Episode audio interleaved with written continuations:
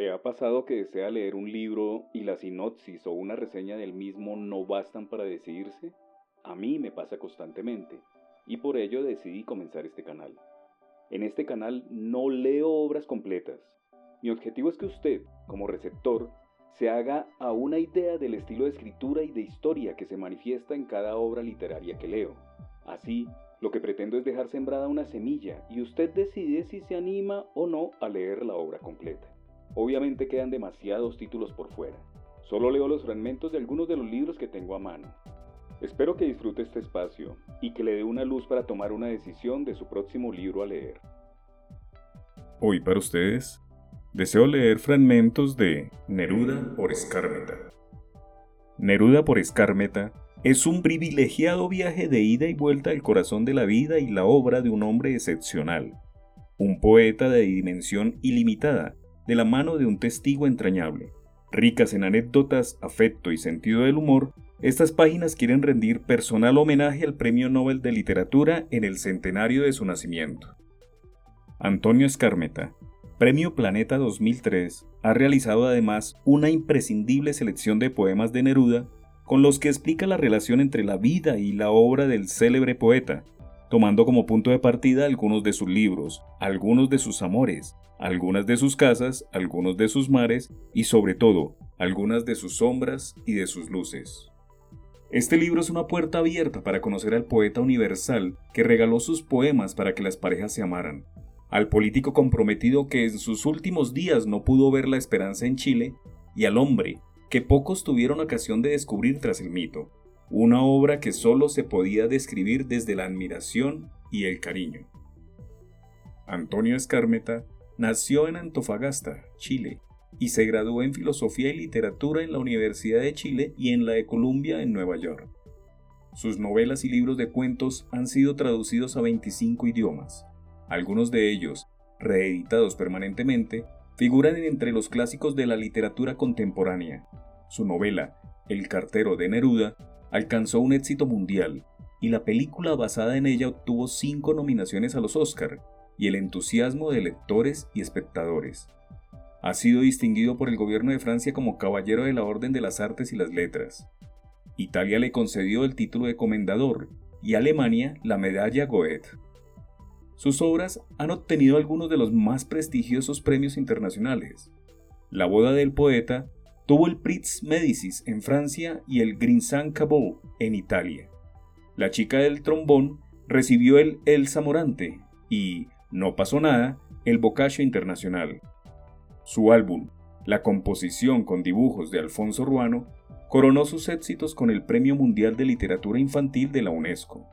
Su última novela, El baile de la victoria, ha sido galardonada por el Premio Planeta 2003 fue embajador de Chile en Alemania de 2000 a 2003 y hoy vive en su país dedicado solo a la literatura.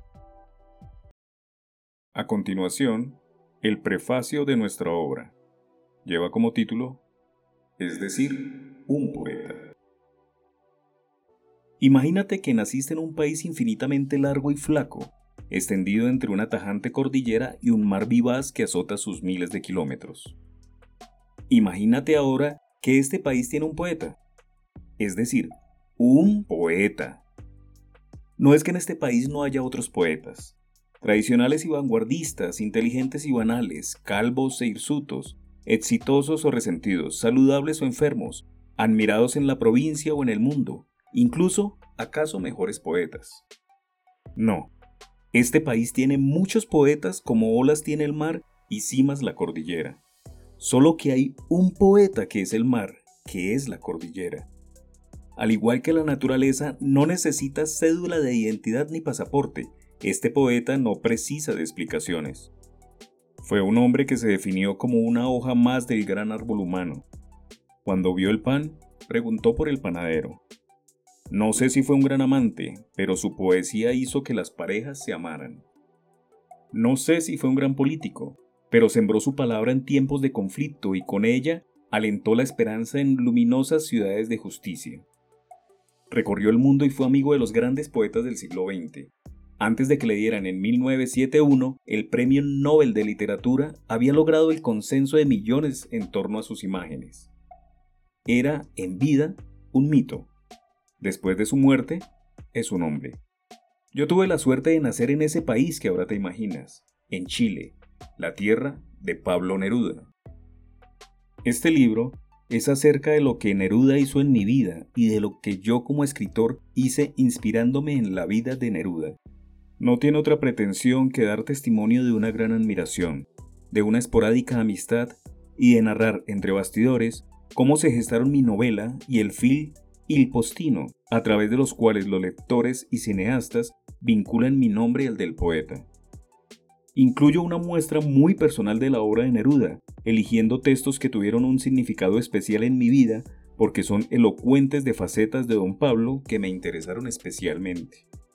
Para los grandes asuntos de su vida tomo algunos de sus libros, algunos de sus amores, algunas de sus casas, algunos de sus mares y sobre todo algunas de sus sombras y de sus luces.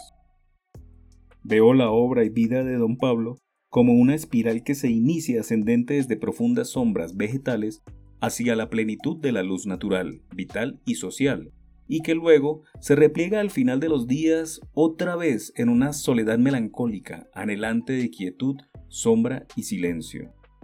Esa es la hora del infinito, cuando se desarticula en su vida el país que ama, el ruido de las gestas no siempre gloriosas, la enfermedad que muerde al animal sano. La gran historia hizo, aún en vida, un mito de Neruda. Este libro es acerca de mi Neruda de décadas, sacudido de los oropeles de la gloria y deseoso de que lo vean como un hombre. Mi visión aspira a ser solo una entre otras cientos de visiones que acaso nunca alcanzarán a dar una idea completa de un hombre y un poeta inagotable. Pido solo un lugar democrático para compartir la mía con otras versiones de Neruda, que acaso lo confirmen o contradigan. Gracias a las editoriales Seis Barral y Planeta por alentar este libro que escribí con gran placer. Antonio Escármeta. A continuación, leeré dos cortos capítulos en donde Escármeta nos habla de la vida de Neruda. Y después voy a leer dos de sus poemas más reconocidos, el poema 15 y el poema 20 del libro 20 poemas de amor y una canción desesperada. Espero los disfruten. Otras musas, otros ámbitos. El triunfal autor de los 20 poemas sale de Chile a la conquista del mundo. El Ministerio de Relaciones Exteriores lo manda como cónsul a una remota ciudad del oriente, donde evidentemente el bate no tendrá más trabajo que constatar que el sol sale por las mañanas y se acuesta en las noches. No es la época febril de los tratados de libre comercio como el que Chile firmó en el 2004 con Corea, ni tampoco el país del presidente socialista Salvador Allende, que designa a Neruda como embajador, pero en París. De las relaciones sentimentales de Neruda en aquella época se sabe por tres fuentes. Algunos poemas deslumbrantes del joven sureño, sus páginas autobiográficas en Confieso que he vivido o Para nacer he nacido, y la imaginación que estos textos desataron en cientos de acuciosos biógrafos que terminaron prácticamente armando novelas sobre episodios incomprensibles. Hay una mujer con la cual Neruda vivió años y sin embargo apenas figura en su lírica y sus memorias. La distancia que toma hacia ella es tal que se la evoca solo a través del testimonio de otra escritora, Margarita Aguirre, recientemente fallecida. Se trataba de una dama de ascendencia holandesa, María Antonieta Hagener, con la que se casó en Batavia en diciembre de 1930 y a quien trajo a Chile en 1932. El juicio de la colega sobre ella es lapidario no sabe el español y comienza a aprenderlo, pero no hay duda de que no es solo el idioma lo que no aprende. Neruda por su parte la evoca en un solo verso no menos áspero. ¿Para qué me casé en Batavia? Con ella tuvo su única hija, quien murió a corta edad víctima de una malformación de nacimiento. En 2004, con motivo del centenario del natalicio del poeta, algunos de estos aspectos misteriosos de la vida de don Pablo comienzan a ser elaborados. Cinco dramaturgos chilenos preparan piezas teatrales y según el informe de la prensa, una de ellas, la de Flavia Radrigán, se propone examinar en forma crítica la relación con esta esposa y su hija. Si poco hay que decir hasta ahora de esta unión a la cual todos prefieren cubrir con un manto piadoso, hay otra aventura de amor que sí sublevó la imaginación y la lengua de eruditos y lectores nerudianos. Beneficiario o víctima, según se mire, Neruda le dedicó a la dama en cuestión un poemazo de tan intensa autenticidad que es el favorito de muchos. La heroína heroica se llamaba Josie Bliss y el texto, Tango del Viudo sensual y misteriosa, esta conveniente del lírico fue acechando a Neruda con sus celos, al extremo de que se paseaba alrededor del lecho donde el poeta intentaba dormir blandeciendo, sonámbula, un cuchillo con el que planeaba matarlo. El poeta tuvo que optar entre la fiebre sexual que lo ataba a ella y su propia vida, de modo que un buen día, sin detenerse a llenar la valija, asume otro destino diplomático dejándola plantada. Esta providencial salvada de pellejo, sin embargo, le perfeccionó la obsesión por su ausencia en imágenes pasionales, inencontrables en otros poetas de la época. Daría este viento del mar gigante por tu brusca respiración, oída en largas noches sin mezcla de olvido, uniéndose a la atmósfera como el látigo a la piel del caballo. Y por oírte orinar, en la oscuridad, en el fondo de la casa, como vertiendo una miel delgada, trémula, argentina, obstinada. ¿Cuántas veces entregaría este coro de sombras que poseo? La persistente musa, a la cual el chileno bautizó como especie de pantera birmana, ha seguido arañando la fantasía de cineastas y pintores que sospechan que en el exotismo de esta relación una suerte de versión de El amante de Marguerite Duras. Pero la fuga trae secuelas. Neruda se instala como cónsul ahora en Colombo, Ceilán.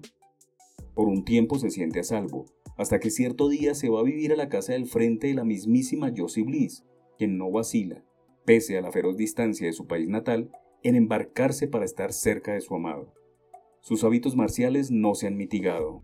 Una noche ataca con su famoso cuchillo a una muchacha que viene a visitar al poeta, insulta y agrede a cuantos entran o merodean la casa del cónsul, y amenaza con incendiarle la mansión. Neruda comenta resignado. Era una terrorista amorosa. Con mucho trabajo logra finalmente convencerla de que vuelva a Birmania. La carrera diplomática de Neruda lo saca del Oriente y lo lleva a Barcelona y a Madrid. Probablemente en 1933, aún casado con María Antonieta, conoce una noche en el piso de Rafael Alberti a Delia del Carril. Oriunda de una riquísima familia de hacendados argentinos, Delia era dueña de una larga experiencia en la escena internacional. Poseía una aguda sensibilidad política y se sabía casi de memoria el manifiesto comunista.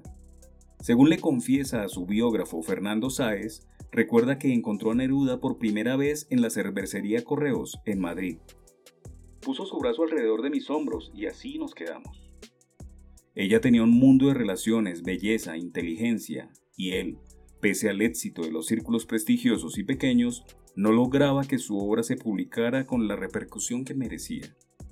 Todos, en el locuaz grupo de amigos que incluía en primer lugar a Federico García Lorca, pensaron que entre ellos había solo una bella amistad, hasta que una fiel nerudiana se dio cuenta de que, tras las noches de copas, la pareja venía a tomar desayuno a su casa. Un pequeño gran detalle debiera haber advertido tempranamente al animoso grupo de que el nuevo idilio tarde o temprano desembocaría en una separación. La pintora, Delia del Carril, era exactamente 20 años mayor que Pablo. En los momentos políticos cruciales, fue la mujer ideal para tenerla de compañera. Trabajó con el poeta para salvar republicanos españoles y enviarlos a Chile. Le hizo familiar todo el mundo de sus contactos y más tarde, de vuelta en Chile, compartió su arte, cuyo motivo preferente fue la pintura de caballos, con las tareas políticas de su esposo. Neruda llega nada menos que a ser elegido senador de la República. Desde esa función insulta al presidente llamándolo traidor y debe huir al exilio en un aventurero cruce de la cordillera al lomo de mulo. Esta persecución ha de traer enormes consecuencias para la vida sentimental del poeta, ya desde antes de su fuga ha tenido contactos emocionales muy intensos con una pelirroja de nombre Matilde Urrutia, quien incluso ha oficiado de enfermera en la casa de Delia y Pablo en la calle Lynch de Santiago después de que el futuro premio Nobel debiera guardar reposo por un accidente automovilístico. El destino lleva ahora al poeta a Capri, donde vivirá su exilio en un apasionado amor clandestino con Matilde.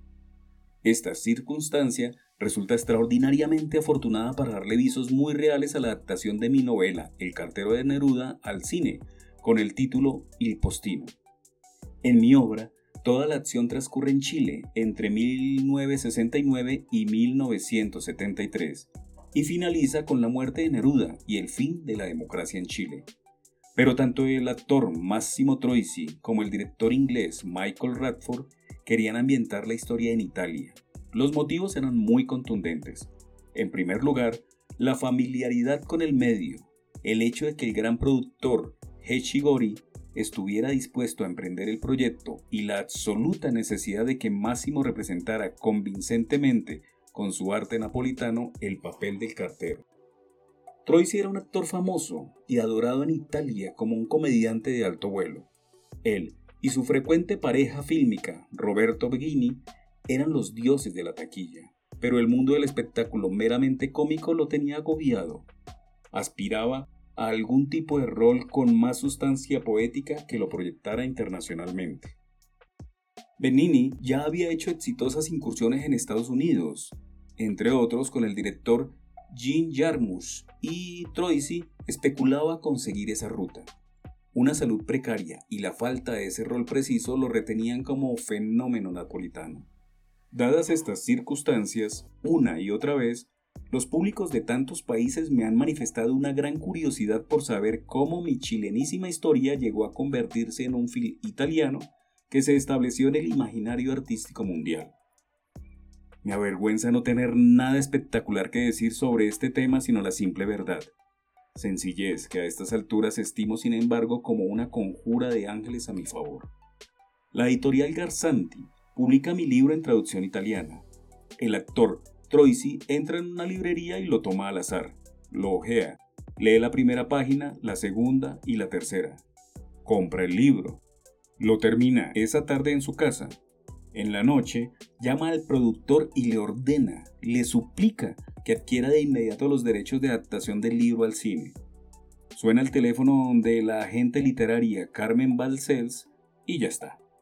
Escondo algunos entretelones que desviarían en exceso la línea de mi relato y anuncio que el resto es mito e historia. Troisi interpreta el cartero de maravilla, consigue lo que anhelaba, la visibilidad y el éxito internacional, pero la ironía de la vida determina que su voluntarioso corazón enfermo lo traicione y muere el mismo día en que termina sus rodajes. Al notarlo debilitado, el director Radford le propone detener por un tiempo la filmación. Un film no vale una vida, le argumentó.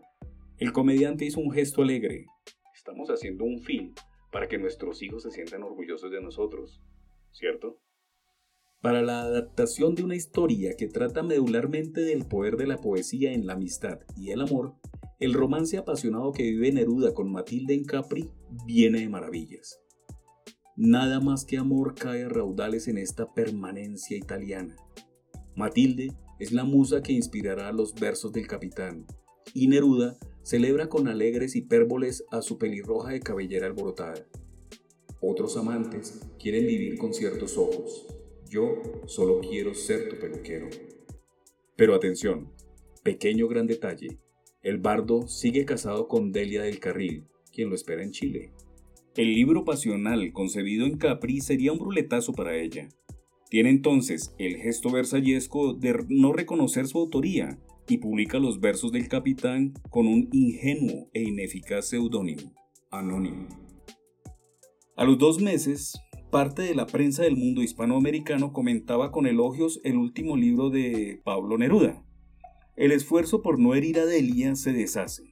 Aunque toda la obra celebra la energía de esa relación madurada en Capri, es en la coda donde se prueba que este idilio no tiene marcha atrás. Con vanidad, pero no sin verdad, el amante proclama. Tal vez llegará un día en que un hombre y una mujer iguales a nosotros tocarán este amor y aún tendrá fuerza para quemar las manos que lo toquen. Previsible entonces que cuando todos los actores del drama se reúnan otra vez en Chile, los problemas estallen. Si Delia ha comprado hace muchos años para Pablo el embrión de su hoy mundialmente célebre casa en Isla Negra, donde se conservan parte de los trofeos del bate, entre otros los del Nobel. Neruda hace hasta ahora construir para Matilde una casa en Santiago a los pies del Cerro San Cristóbal, emplazamiento central que contiene el Parque Zoológico. La nueva casa es bautizada por el bate como La Chascarona. Se olvida de borrar las evidencias, pues chasca es una voz quechua muy popular en Chile que significa cabello enmarañado. No se delata a sí mismo por un pelo de la sopa, sino por toda una cabellera. La separación de Delia resulta conflictiva y tiene un fin amargo cuando se desarman todas las tramoyas. Neruda respeta y celebra lo que ha vivido con la Argentina, pero la pasión por la pelirroja es avasalladora. De aquí en adelante, hasta septiembre de 1973, cuando Neruda muere, es Matilde la amada y la esposa que lo acompaña en el éxtasis de su celebridad y quien barre estoica y denunciante los escombros de su casa destruida por bandidos pinochetistas tras el golpe militar. Muerto el poeta, su enorme prestigio y las trágicas circunstancias que enmarcan su fin transforman a don Pablo en símbolo del Chile desaparecido. Matilde no se achica ante el desafío.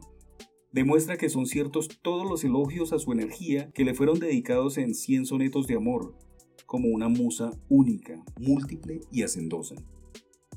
Activa en el trabajo político, la viuda crea también la Fundación Pablo Neruda, que hoy tiene su sede en la bellísima Casa de la Chascona. Finalmente, con la recuperación de la democracia en Chile, es posible liberar a Neruda de una tumba anónima del Cementerio General en Santiago, donde había sido enterrado bajo el vigilante asedio de las metralletas golpistas, y llevar el féretro a la Casa de la Costa, en Isla Negra. Allí, frente al Océano Pacífico, yace Matilde en su tumba junto a Pablo. A ese sitio acuden cada día cientos de adictos a la literatura y al amor para sentir calurosamente la vida y obra del poeta acaso más popular del siglo XX. Aquí comienzo la lectura del segundo capítulo de este libro. Lleva por título Elefantes y Mariposas.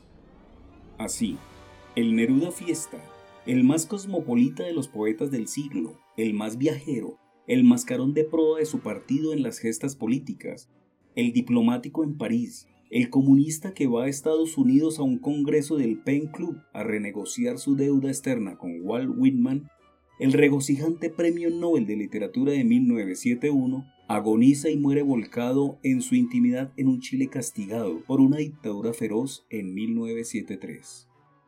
El caracol ha dado su última vuelta. Más o menos 10 años después del golpe militar, ausente ya mucho tiempo de mi patria, el recuerdo de mi Chile feliz, mi modesto paraíso perdido, donde un poeta de fama mundial podía bromear y compartir sus versos con un joven un poco inoportuno y acaso más amante de las chicas que de sus imágenes, me inundó de un deseo compulsivo de mitigar mi angustia ante un Chile que se veía insolucionable celebrando lo esencial de mi país, aquello que me hacía amarlo con tal persistencia y a ponerme como meta de mi existencia el regreso. Esta reverencia a aquella sencilla plenitud debía de tomar la forma de una novela. Si quería que mi asedio a ese universo resultara profundo y completo, no me quedaba otra que escribir una novela total, al estilo de las gigantomaquias latinoamericanas que se escribían en la época. Un novelón a La Rayuela, a la Cien años de soledad, a la El siglo de las luces. Debía entrar al mito y a la minucia de Chile. Una vez había oído a Jack Kerouac declarar en el show televisivo de Steve Allen que había escrito En el Camino en 15 días usando un rollo de papel sin fin de los teletipos de correo. Pues bien, yo terminaría mi obra elefantiásica en un año sin parar, privándome de cine, otras lecturas y omitiendo coquetear con las chicas, las carreras de caballos y cualquier tipo de trabajo que me apartara del punching ball narrativo. Los vientos soplaban a mi favor. Un par de películas para las cuales había escrito el guion había obtenido premios en Europa. Otras tantas piezas para radio habían sido galardonadas, y mi sobrevivencia económica y la de mi familia se veía asegurada por lo menos por un año. Me otorgaría como jurado y mecenas único una autobeca para escribir la novela. Esta, por cierto, debía comenzar con Adán y Eva y terminar con el golpe militar. Le comuniqué a mis amigos que entraba en capilla y que les avisaría dentro de un año cuando reapareciera en la vida pública. El delirio comenzó a tomar forma y aunque estuviera en la época de la colonia, Neruda se me colaba por todas partes. Veía sus ojos con los párpados caídos y su resplandor irónico en cada escena de mi trabajo. Estaba incurriendo en un libraco total, culto y culterano, pomposo y comprometido, solemne y documentado, trágico y retórico, exactamente lo que quería.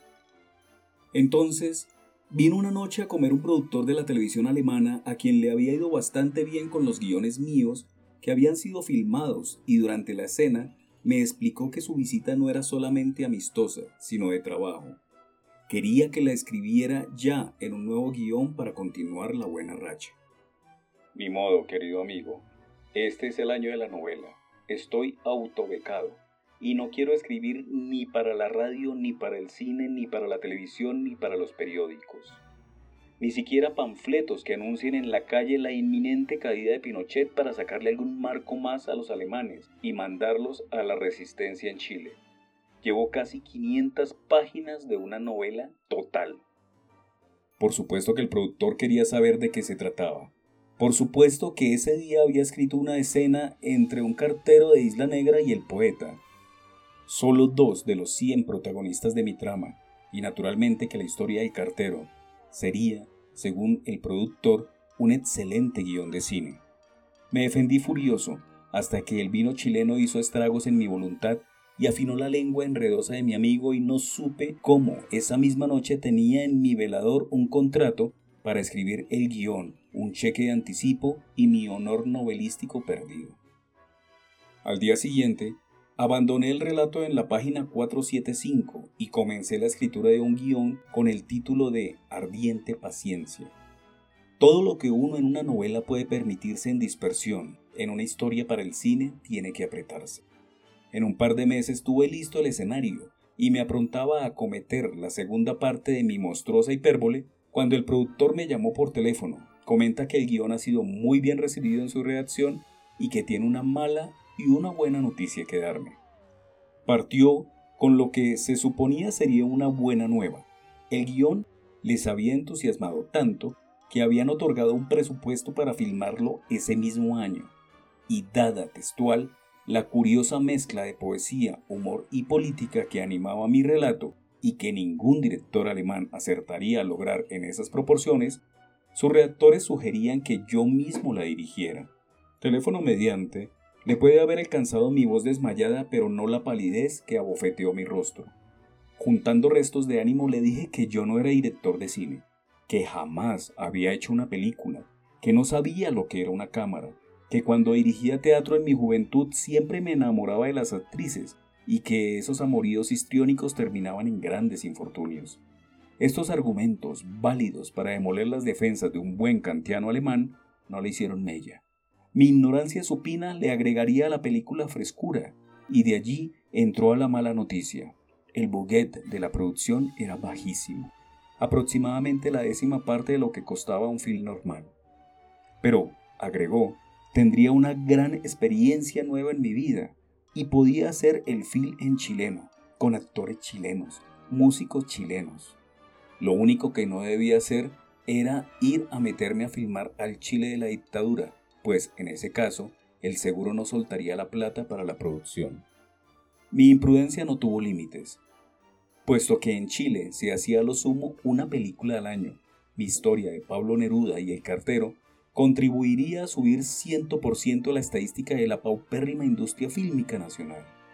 Y aunque me saliera una defecio amateur, pondría en circulación internacional un homenaje a Pablo Neruda, entonces símbolo de la lucha contra la dictadura. Antes de aceptar, le pregunté qué pasaría si fracasaba. Muy simple, dijo. La plata es tan poca que nadie se va a enterar. Y si por casualidad le suena la flauta al burro, gracias a la buena historia, nos llenamos de gloria por un par de pesos. Y agregó consolador. Vamos, Antonio, ya un par de directores alemanes han masacrado guiones tuyos. ¿Por qué no aprovechas la oportunidad que te damos de masacrar tú mismo tu propio guion? Así, tan sutilmente alentado, me di a la búsqueda del actor que desempeñaría el papel de Pablo Neruda. Por su ternura, estampa, talento y creatividad, mi primer pensamiento fue ofrecérselo a Héctor Alteiro. Aquí se suscitaba, sin embargo, el problema de que probablemente sus honorarios fueran superiores al presupuesto total de la película. Pero, aunque lo hiciera gratis y alguna vez le oí decir que hubiera aceptado condiciones de excepción por hacer ese rol, había un argumento que surgió espontáneo en el ambiente de chilenos que me rodeaba. Neruda no podía ser ni argentino, ni español, ni francés, ni italiano. Neruda era chileno. Más aún, era lo chileno. Recordé el graffiti de Isla Negra. Neruda no es chileno. Chile es nerudiano.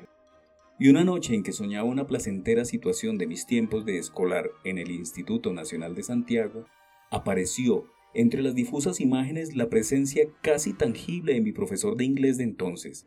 Era tan alto como Neruda, tenía sus mismos ojos y su nariz, su hablar y andar pausados, cantaba en coros, encarnaba personajes de los clásicos españoles, recitaba con pasión los versos del bate de Isla Negra. Era su amigo personal y por si fuera poco, militante del mismo partido. Había oído que su decisión no fue partir al exilio y que era un activo militante de la resistencia a Pinochet en Chile. Noble pero grave asunto. En más de una ocasión Comandos terroristas adictos al general de oscuros lentes habían amenazado de muerte a los actores democráticos. Tan peligroso se puso el asunto que el popular Superman de entonces, Christopher Reed, viajó a Chile por encargo de los actores de Hollywood progresistas a dejar constancia ante el embajador de Estados Unidos en Chile que los grandes artistas del mundo estaban alertas. Un diario popular tituló entonces, Superman vino a salvarnos. El profesor de inglés se llamaba Roberto Parada. Por los aspectos señalados era casi el intérprete ideal de Neruda. El parecido físico en primer lugar. En el film introduje un material que debía simular ser un documento. Se trataba del discurso de Neruda cuando agradece el premio Nobel en Estocolmo. Aunque durante una hora ya los espectadores habían visto a un Neruda de ficción, creyeron que el Neruda en blanco y negro que tenían ante sus ojos era el Neruda real, aunque se trataba del mismísimo Roberto Parada, pero vestido de frac. Muchos críticos alemanes escribieron que el parecido entre ambos era verblüffend, es decir, asombroso. ¿Saldría don Roberto fuera de Chile, a Portugal, a filmar esta película, sin tener la certeza de que después le permitirán regresar? Por supuesto, era para él un inconmensurable honor encarnar al querido camarada. Pero si él no tenía problemas, yo sí. Roberto Parada podría haber sido el tipo de actor más inadecuado para el cine, porque era un artista de potente vozarrón que resolvía todos sus roles con una impostada voz operística que alcanzaba hasta la última fila de la galería. Era un actor súper producido. Un hombre de gran tamaño, de gestos ampulosos, de una vitalidad que no sabía de matices. Más aún, en nuestras fiestas solíamos imitarlo como un virtuoso de la exageración. Nadie como él, para usar una expresión chilena, le ponía tanto cacao a su trabajo. El punto era que yo no planeaba hacer con él una ópera para el Carnegie Hall, sino un modesto, silencioso, discreto, íntimo, casi secreto film en un mínimo y dulce pueblo de Portugal cercano a Figueira da Foz. Los primeros diálogos con el cartero, a la orilla del mar, me derramaron el corazón a los pies. Don Roberto no dialogaba con su interlocutor, sino que vociferaba sus textos a ese lejano horizonte que animó a los lusitanos en el siglo XVI a explorar como grandes navegantes los mares del mundo. Su vozarrón predominaba sobre las violentas olas que reventaban contra los arrecifes, y el diálogo, irónico minimalista, pareció una obertura bélica de Tchaikovsky. Trabajábamos con micrófonos inalámbricos, y una y otra vez, tan cortés como desesperado, Yo le indicaba en vano que redujera su aparato expresivo para adecuarlo al cine. En cuanto yo me alejaba y se reiniciaba la acción, solo el primer texto patinaba sobre terciopelo, pero ya en el segundo los cañonazos entraban en acción y volvía yo a darle indicaciones y, por cierto, a angustiarlo. En ese momento, el azar obró un milagro. Yo me fui con los auriculares puestos y oí que don Roberto le decía al cartero en el más confidencial de los tonos. Lo estoy haciendo pésimo, cuervito. Le caigo mal al director y me parece que no sirvo para el cine. Tono, actitud, dicción, volumen, todo era perfecto. Dios me había deparado esa conversación clandestina. Corrí hacia él y le puse los audífonos sobre las orejas. Cuando oyó su propio diálogo las mejillas se le pusieron carmesí. El espionaje lo había atrapado quejándose del director.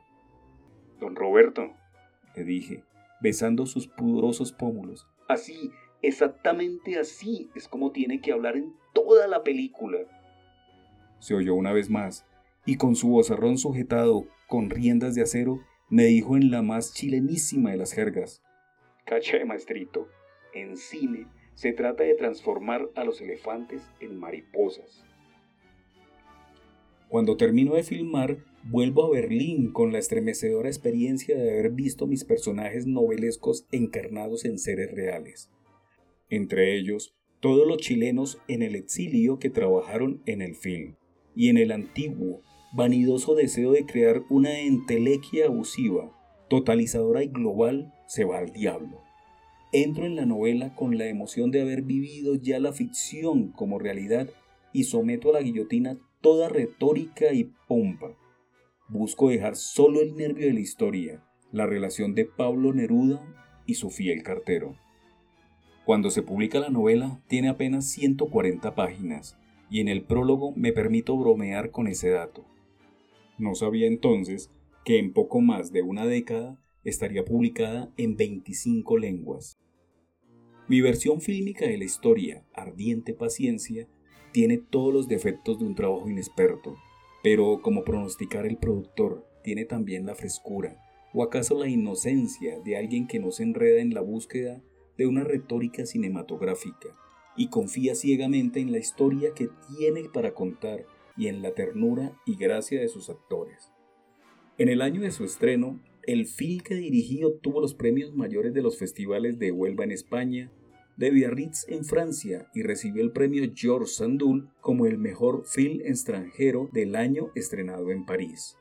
Yo sentía que le había sonado la flauta al burro y que nadaba en éxito. No sabía la que me esperaba años después cuando Michael Radford filmara otra vez mi novela con el título Il Postino. Muchas veces los periodistas me han preguntado cuál es la principal diferencia entre mi película Ardiente Paciencia e Il Postino, la del director inglés filmada en Italia. Mi respuesta estándar es, la mía es la obra de un escritor que hace una película. La de Radford es la de un director que sabe lo que está haciendo. Nada me gustaría más que terminar este capítulo con semejantes albricias, pero le debo a los lectores el colofón de la historia de Roberto Parada, por duro que sea. De vuelta a Chile, mi voluminoso actor e ídolo reemprende su trabajo en la resistencia y en el teatro. Toda su noble familia, esposa, hija e hijos participan en tareas encaminadas a lograr la recuperación de la democracia en Chile. El régimen de Pinochet ve con preocupación que el asedio sobre su poder es cada vez mayor y más eficaz. El hijo de Roberto, José Manuel Parada, trabaja en la Vicaria de la Solidaridad, una instancia creada por la Iglesia para defender a las víctimas de las violaciones de los derechos humanos e identificar a los culpables de asesinatos, violaciones, desapariciones o torturas. José Manuel está muy bien encaminado en, estas investigaciones. Una mañana, las brigadas uniformadas más agresivas de la dictadura planean una represalia atroz.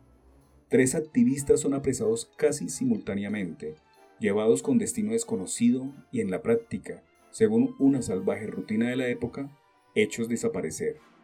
El hogar de Roberto Parada se llena de angustia, pero ha habido tantos testigos del secuestro de su hijo que hay esperanzas de que no le hagan daño y lo devuelvan con vida. Don Roberto, mi Neruda, actúa ese mes todos los días en el Teatro Ictus en una obra de Mario Benedetti, adaptada a la escena como Primavera con una esquina rota. Al final del primer acto le comunican la noticia. El cuerpo de su hijo ha aparecido degollado en un sitio baldío. El hombre apenas se sostiene en sus pies. La compañía decide suspender la función. Don Roberto se opone. Avanza hasta el público y dice, Han asesinado a mi hermoso hijo. Según testigos del delirio de Pablo Neruda, poco antes de su muerte, el poeta, con ojos desorbitados, tuvo una última alucinación y gritó, Los están fusilando a todos. Aquí culmina este capítulo. Procederé entonces a finalizar este fragmento leyendo los dos poemas, el poema número 15 y el poema número 20, con la justificación que nos da Antonio Escarmeta de la realización de los mismos. Poema 15 Me gusta cuando callas porque estás como ausente y me oyes desde lejos y mi voz no te toca.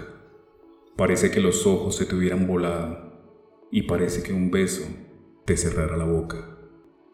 Como todas las cosas están llenas de mi alma, emerges de las cosas, llena del alma mía.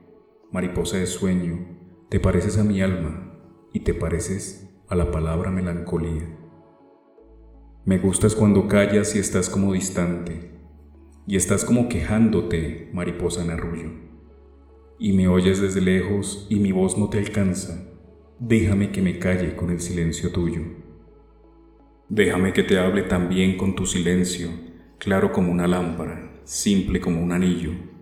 Eres como la noche, callada y constelada. Tu silencio es de estrella, tan lejano y sencillo. Me gusta cuando callas porque estás como ausente, distante y dolorosa como si hubieras muerto una palabra entonces, una sonrisa bastan. Y estoy alegre, alegre de que no sea cierto. Poema 15 del libro 20 Poemas de Amor y una canción desesperada. La magia en plena acción.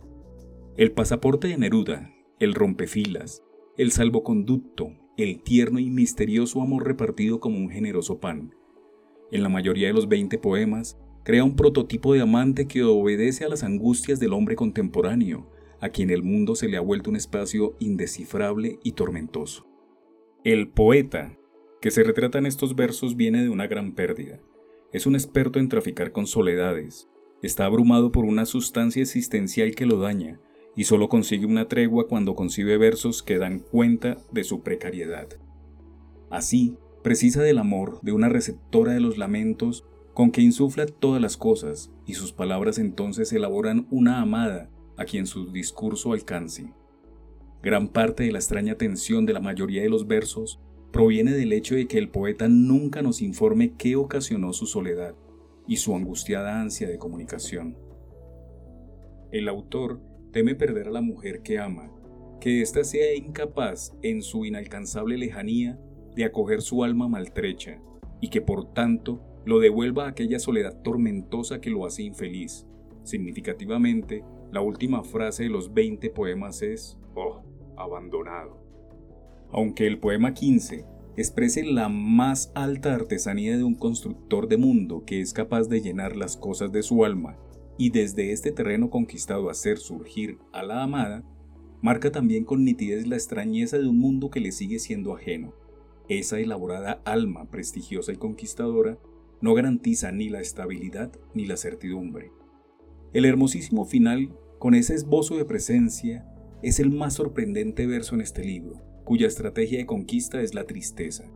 Es un sorprendente fogonazo en este texto que nunca cultiva la alegría, valor que el poeta exaltará años más tarde y que acaso debuta en este Happy End. En enero de 1970, Neruda se extrañó de la popularidad de los 20 poemas de amor, cómo este libro, que es un libro amor, tristeza, amor, dolor, continúa siendo indefinidamente leído por tanta gente por tantos jóvenes? Tal vez este libro significó la interrogación juvenil a muchos enigmas. Tal vez significó la respuesta a esos enigmas. Poema 20 Puedo escribir los versos más tristes esta noche. Escribir, por ejemplo, la noche está estrellada y tiritan azules los astros a lo lejos. El viento de la noche gira en el cielo y canta. Puedo escribir los versos más tristes esta noche. Yo la quise y a veces ella también me quiso. En las noches como esta la tuve entre mis brazos, la besé tantas veces bajo el cielo infinito. Ella me quiso, a veces yo también la quería. ¿Cómo no haber amado sus grandes ojos fijos? Puedo escribir los versos más tristes esta noche, pensar que no la tengo, sentir que la he perdido. Oír la noche inmensa, más inmensa sin ella, y el verso cae al alma como al pasto el rocío. ¿Qué importa que mi amor no pudiera guardarla? La noche está estrellada y ella no está conmigo. Eso es todo. A lo lejos alguien canta, a lo lejos. Mi alma no se contenta con haberla perdido. Como para acercarla mi mirada la busca, mi corazón la busca y ella no está conmigo la misma noche que hace blanquear los mismos árboles. Nosotros, los de entonces, ya no somos los mismos. Ya no la quiero, es cierto, pero cuánto la quise. Mi voz buscaba el viento para tocar su oído. De otro, será de otro, como antes de mis besos, su voz, su cuerpo claro, sus ojos infinitos. Ya no la quiero, es cierto, pero tal vez la quiero. Es tan corto el amor y es tan largo el olvido porque en noches como esta la tuve entre mis brazos. Mi alma no se contenta con haberla perdido, aunque este sea el último dolor que ella me causa y estos sean los últimos versos que yo le escribo. Poema 20 del libro 20 poemas de amor y una canción desesperada. Uno de los más deliciosos poemas de amor de la literatura universal. Afirmo que cifra su encanto en la serena, leve, armónica confesión del amante y la turbulenta pasión que se adivina trágica en la contradictoria sobriedad de los versos. La brevedad epigramática de los versos, agrupados salvo un par de veces en dos, crea un silencio entre ellos que traspasa a los lectores un envolvente ritmo de letanía. Tres son los grandes protagonistas del poema. La amada, ausente y definitivamente perdida. La noche, escenario privilegiado de un amor que fue pleno y adecuado marco de belleza para la felicidad, y el sentimiento del poeta que una y otra vez rehúsa acatar lo que la razón le dicta. Notable es el procedimiento de negar el amor y de inmediato poner en duda la afirmación que lo anula, para hacerlo aparecer otra vez vigente en la forma certera de la duda. Por ejemplo, en Ya no la quiero, es cierto, o bien en Ya no la quiero, es cierto, pero tal vez la quiero. El verso trata de poner el episodio de amor pleno en la distancia, y el poeta ofrece contención y racionalidad, las que la línea a línea son amenazadas, y que lo vuelve un amor manifestantemente activo. Tanto que al final del poema aprendemos que el dolor está vigente y dudamos por la dialéctica misma de la organización de todas las estrofas de que las palabras finales sean los últimos versos que el poeta le escribe. Más que una coda definitiva, esa obsesión podría ofrecer lo intuyo intensamente, una vertiginosa circularidad y el poema recomenzar en Puedo escribir los versos más tristes esta noche. A la manera de los CDs, habría que advertir que esta joya contiene un bonus track. Me refiero al proyectil desprendido del cuerpo del poema que goza del estatus de verso independiente en el reino de la fama.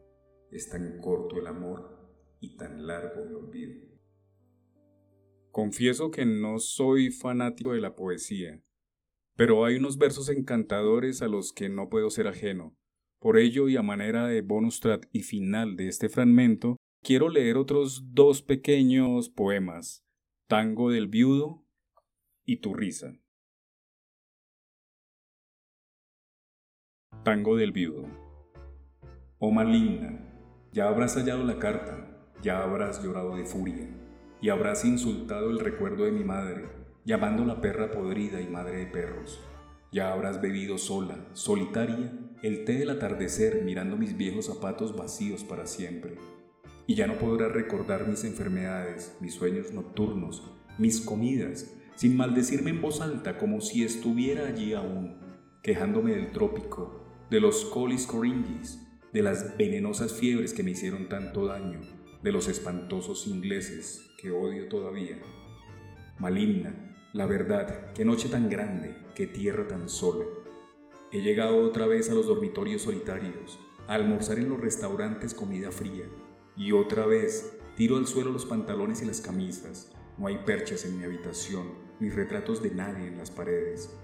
Cuánta sombra de la que hay en mi alma daría por recobrarte.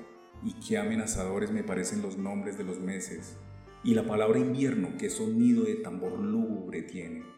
Enterrado junto al cocotero hallarás más tarde el cuchillo que escondí allí por temor de que me mataras. Y ahora, repentinamente, quisiera oler su acero de cocina acostumbrado al peso de tu mano y al brillo de tu pie, bajo la humedad de la tierra, entre las sordas raíces de los lenguajes humanos, el pobre solo sabía tu nombre, y la espesa tierra no comprende tu nombre, hecho de impenetrables sustancias divinas. Así como me aflige pensar en el claro día de tus piernas recostadas como detenidas y duras aguas solares, y la golondrina que durmiendo y volando vive en tus ojos, y el perro de furia que asilas en el corazón, así también veo las muertes que están entre nosotros desde ahora, y suspiro en el aire la ceniza y lo destruido, el largo, solitario espacio que me rodea para siempre. Daría este viento del mar gigante por tu brusca respiración, oída en largas noches sin mezcla de olvido, uniéndose a la atmósfera como el látigo a la piel del caballo, y por oírte orinar en la oscuridad, en el fondo de la casa, como vertiendo una miel delgada, trémula, argentina, obstinada. ¿Cuántas veces entregaría este coro de sombras que poseo y el ruido de espaldas inútiles que se oye en mi alma? Y la paloma de sangre que está solitaria en mi frente, llamando cosas desaparecidas, seres desaparecidos, sustancias extrañamente inseparables y perdidas. Tu risa. Quítame el pan si quieres, quítame el aire, pero no me quites tu risa. No me quites la rosa, la lanza que desgranas, el agua que de pronto estalla en tu alegría, la repentina ola de plata que te nace. Mi lucha es dura y vuelvo con los ojos cansados, a veces de haber visto la tierra que no cambia. Pero al entrar tu risa sube al cielo buscándome y abre para mí todas las puertas de la vida.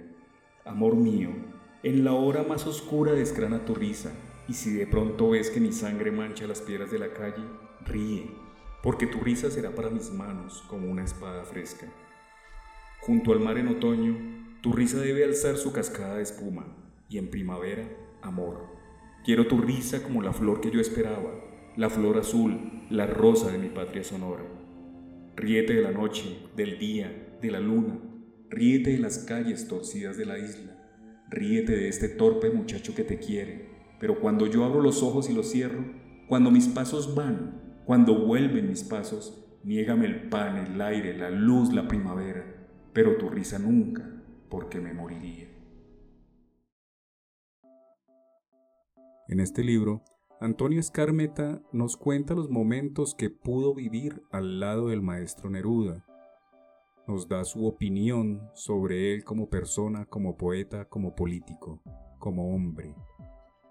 Y no solo eso, también hace un análisis de 20 poemas de los que a su saber le parecen los más icónicos de la carrera de Don Pablo, como cariñosamente también le decía. Espero hayan disfrutado de verdad y puedan leer la obra completa. No olvide dar un clic en me gusta, suscribirse y compartir esta publicación con aquellas personas a quien usted considere pueda llegar a agradarle. Nos escuchamos en otra ocasión. Mi nombre es Alberto y mi placer es leer para usted.